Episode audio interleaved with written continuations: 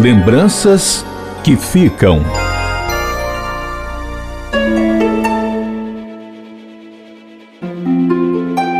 Natural do município de Granja, José Alexandre de Andrade saiu cedo da cidade natal para concluir os estudos e se formou em jornalismo. Era também radialista, graduado em marketing corporativo, com especializações em marketing político, ciência política e MBA em assessoria parlamentar. Casou duas vezes. Em 1979, com Vera Castelo Branco, com quem teve dois filhos, Alexandre Filho e Davi.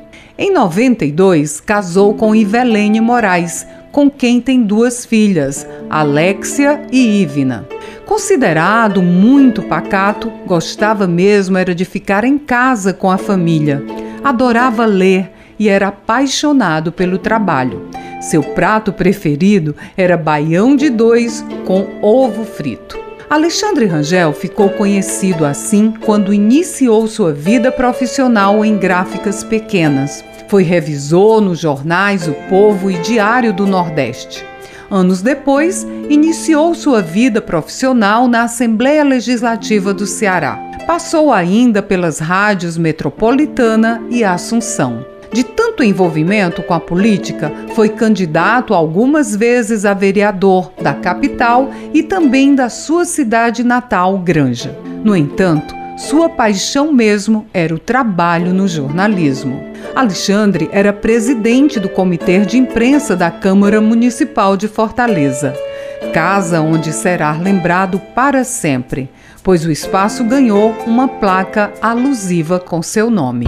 Lembranças que ficam. Alexandre Rangel morreu no dia 15 de maio de 2020, aos 63 anos de idade, vítima da Covid-19 Depoimento baseado no relato do filho Alexandre Rangel Filho. Produção e narração Ian Gomes. Direção e sonoplastia Ronaldo César. Supervisão Rafael Luiz Azevedo. Compartilhar iniciativas. Esta é a meta da Assembleia Legislativa do Estado do Ceará. Rádio FM Assembleia 96,7. Com você, no centro das discussões.